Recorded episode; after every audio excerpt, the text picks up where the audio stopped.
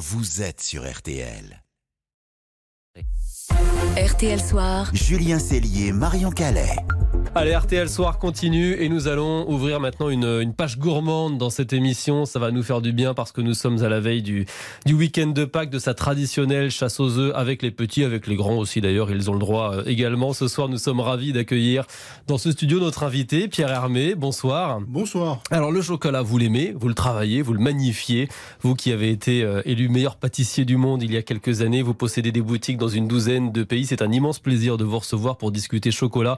Vous n'êtes pas venu les mains vides. On a des, des œuvres d'art, on peut le dire, dans le studio euh, qui sont absolument euh, magnifiques, des œufs euh, décorés vraiment de manière assez invraisemblable. Je voudrais revenir sur vos souvenirs d'enfance parce que le chocolat, je crois qu'il épouse votre vie. L'un de vos premiers souvenirs culinaires, c'est dans la boulangerie de votre papa, Georges à Colmar, c'est ça? Oui, et, le, et, mon premier souvenir de chocolat, c'est quand mon père fabriquait les lapins en chocolat. Pour fabriquer ces lapins, on remplit le moule et on laisse écouler le chocolat. Et ensuite, une fois que la majeure partie du chocolat s'est écoulée, on le pose sur une grille et là, il continue à s'écouler. Et le chocolat, après, il durcit et c'est là qu'il est le meilleur.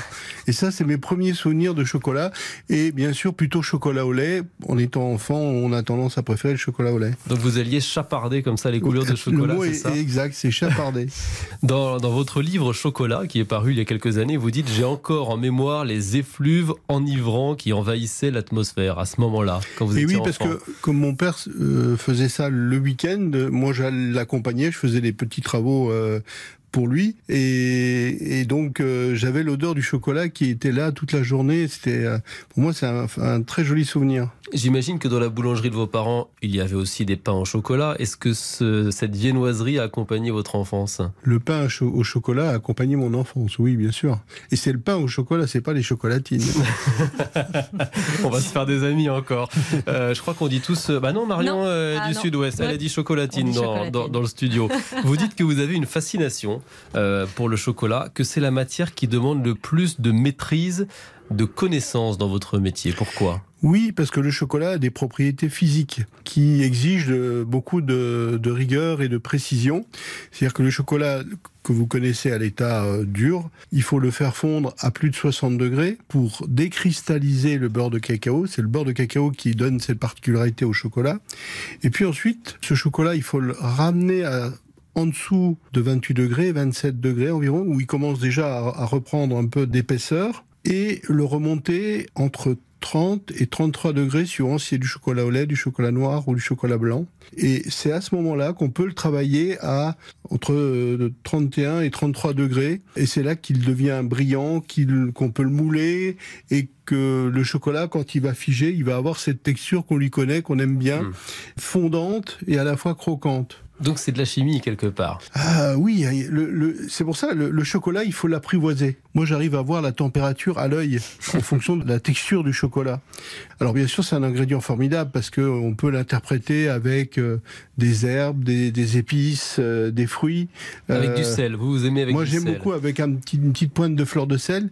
Et a priori les clients de la maison Pierre Hermé aussi parce que les tablettes qui sont les plus prisées, c'est souvent celles où il y a un peu de fleur de sel. Pourquoi? Parce que ça permet de descendre un petit peu la perception sucrée et ça met en valeur le goût du chocolat. On parlait de connaissance, c'est vrai qu'on raffole tous du chocolat, mais en même temps c'est assez mystérieux pour le grand public euh, qui ne sait pas forcément d'où il vient, comment il est réalisé, vous nous l'expliquez.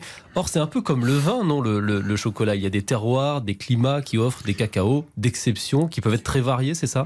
Il y a des variétés botaniques, il y a trois principales variétés botaniques, euh, Criollo qui est le plus prisé, Forastero et Trinitario, et des origines, des pays. Et moi, je travaille avec euh, un fabricant de chocolat qui s'appelle Valrhona, qui nous fait des euh, chocolats sur mesure. C'est-à-dire, par exemple, le chocolat, l'œuf que vous avez de, de, devant vous, il mmh. est fabriqué avec un chocolat pure origine Belize, plantation Xiboun. Donc je sais, le, on sait aller jusqu'à la, la, plantation où a poussé le cacao. Le Belize, comme Madagascar, comme le Brésil, ça invite au voyage. Est-ce que vous-même, vous êtes allé justement voir de vos yeux ces plantations?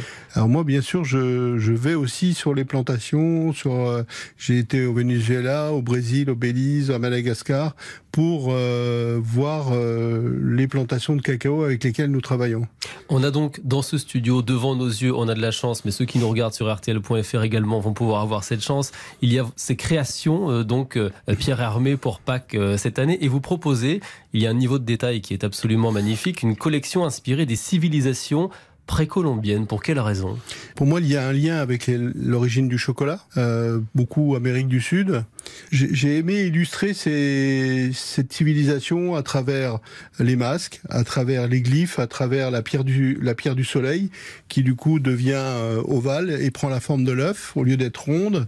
Et puis cette, euh, cet œuf Yucatan euh, qui est posé sur une, une pyramide euh, et qui se défait en par, par étage, comme ouais. ça, par palier. Et dans chaque palier, il y a des goûts différents. Il y a un praliné euh, aux noisettes, il y a un praliné il y a des, des fruits secs comme sur les mendiants. C'est ça, c'est un trésor de gourmandise cet œuf euh, Yucatan.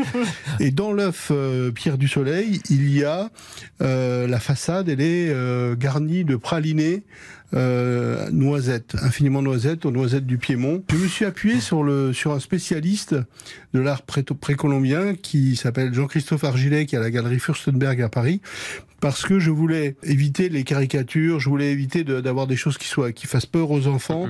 Euh, je voulais quelque chose qui soit une, une, une, illustration plutôt douce et, et agréable de, de, la civilisation précolombienne. Alors on a ces œufs qui sont parfois imposants, absolument magnifiques. On, on a un peu peur d'y toucher, mais on a aussi des petits œufs de couleur comme et ceux ouais. qu'on va chercher dans le jardin qui, que vous nous avez apporté. On a cette chance en studio. Lesquels vous nous conseillez? Quelle, quelle couleur je peux donner à Marion et à Valérie par exemple pour qu'elles goûtent? On va leur donner le, le rouge et le jaune. Le rouge et le jaune. Alors le rouge et le jaune, ils sont à quoi exactement? Alors c'est des pralinés normalement et euh, en fait, ils sont tous très bons. on n'a pas trop de doutes. Les très beaux, les très gros, là, on n'a presque pas envie de les casser à la fois pour les manger. Ils sont tellement beaux. Mais ils sont faits pour être cassés. Fait oui, mais alors, du coup, c'est compliqué, là. Parce qu'ils sont vraiment beaux. Bon, moi, je teste le rouge, alors. C'est bon. Ah bah oui, c'est bon. Oh, c'est très bon. C'est absolument incroyable. Le verdict, euh, les filles. C'est un régal. Valérie, les bruits de bouche, on adore, mais euh, le verdict. C'est merveilleux. Et puis alors, en plus, là, il est. Euh, moi qui aime le chocolat blanc. Ah, c'est chocolat blond que vous avez. Blond, là, oui. Ouais. Mmh. Oh là, ça, ça veut dire quoi, bon. chocolat blond? Alors, chocolat du blond, c'est un chocolat.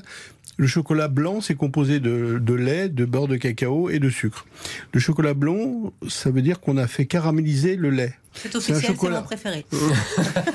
c'est un, chocolat qui, est, qui, est, qui, a été mis sur le marché il y a maintenant une douzaine d'années et qui a été euh, inventé par erreur par un chocolatier chez Valrhona qui s'appelle Frédéric Beau. Qui avait On aime l'erreur. Voilà.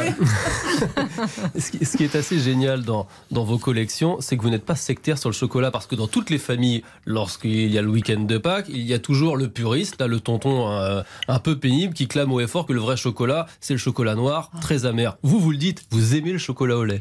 Ah, moi, j'adore le chocolat au lait parce que, euh, comment Alors, pour moi, le chocolat noir, c'est la gourmandise, c'est le, pardon, le plaisir de la dégustation. Donc, j'aime beaucoup le chocolat noir. Et le chocolat au lait, c'est la gourmandise. Je comparais. Et comme je suis gourmand. On a tous, tous ce défaut, je crois, dans ce studio. Je comparais chocolat et vin un peu plus tôt. Est-ce qu'il y a pour nos auditeurs des trucs tout simples pour reconnaître le bon chocolat? Des, des, des astuces euh, sur l'apparence, sur l'odeur, par exemple? Euh, Quand le chocolat apparaît un peu blanchi, ça ne veut pas dire qu'il est mauvais. Ça veut dire que parfois il a subi euh, une mauvaise conservation à des températures un peu trop élevées. Mais euh, le bon chocolat se reconnaît aussi avec une belle odeur, une odeur franche, euh, cacaotée, sans sans, sans arrière-goût de cacao poudre. Puisque les chocolats vont être au cœur du week-end à venir, entre amis ou, ou, en famille autour de la table du déjeuner et du dîner, est-ce qu'il y a un accord boisson-chocolat à privilégier ou que vous, vous aimez particulièrement Vous les dégustez avec quoi les, chocolats? Avec du vin, du champagne, euh, un rhum vieux, un thé ou juste avec de l'eau ou rien? J'ai tendance à préférer goûter les chocolats sans rien avec ou avec un peu d'eau pour se remettre en bouche. Mais j'ai eu dégusté des chocolats noirs avec euh, des rhums vieux, euh, c'est pas mal, ou avec des, des bagnoles ou des portos, ou, qui peuvent fonctionner avec des chocolats noirs. Mais j'ai tendance à préférer de goûter d'abord le chocolat et ensuite, euh, après, un très beau vin ou un, ou un alcool, ou, ou même certains pur malt peuvent fonctionner mhm. aussi avec le chocolat. Et alors, une question, frigo ou pas frigo le chocolat?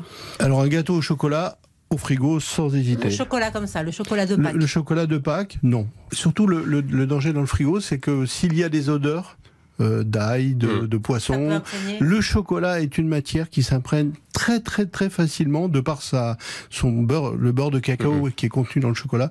Le chocolat s'imprègne très rapidement de toutes les odeurs environnantes. Merci Pierre Armé, vous le, pâtissier de, génie, très reconnu, euh, mondialement reconnu, de nous avoir confié quelques conseils, quelques souvenirs chocolatés aussi ce soir sur RTL. C'était un bonheur de vous recevoir à la veille du, du week-end de Pâques. Merci d'avoir été notre invité dans, dans RTL Soir. Merci. Invitez-vous dans les coulisses de RTL grâce au direct vidéo. Rendez-vous sur rtl.fr ou sur notre application. Et RTL Soir continue. Dans un instant, il y aura vos, dessous de l'actu. Entraîneur en sursis, mauvais résultat, bouderie de Kylian Mbappé, malaise au, PSG. On va tout vous expliquer. Puis laissez-vous tenter dernière. On vous emmène à Londres pour la convention Disney, l'événement qui va nous permettre d'en savoir un peu plus sur Indiana Jones 5 et la suite de la saga Star Wars. A tout de suite sur RTL.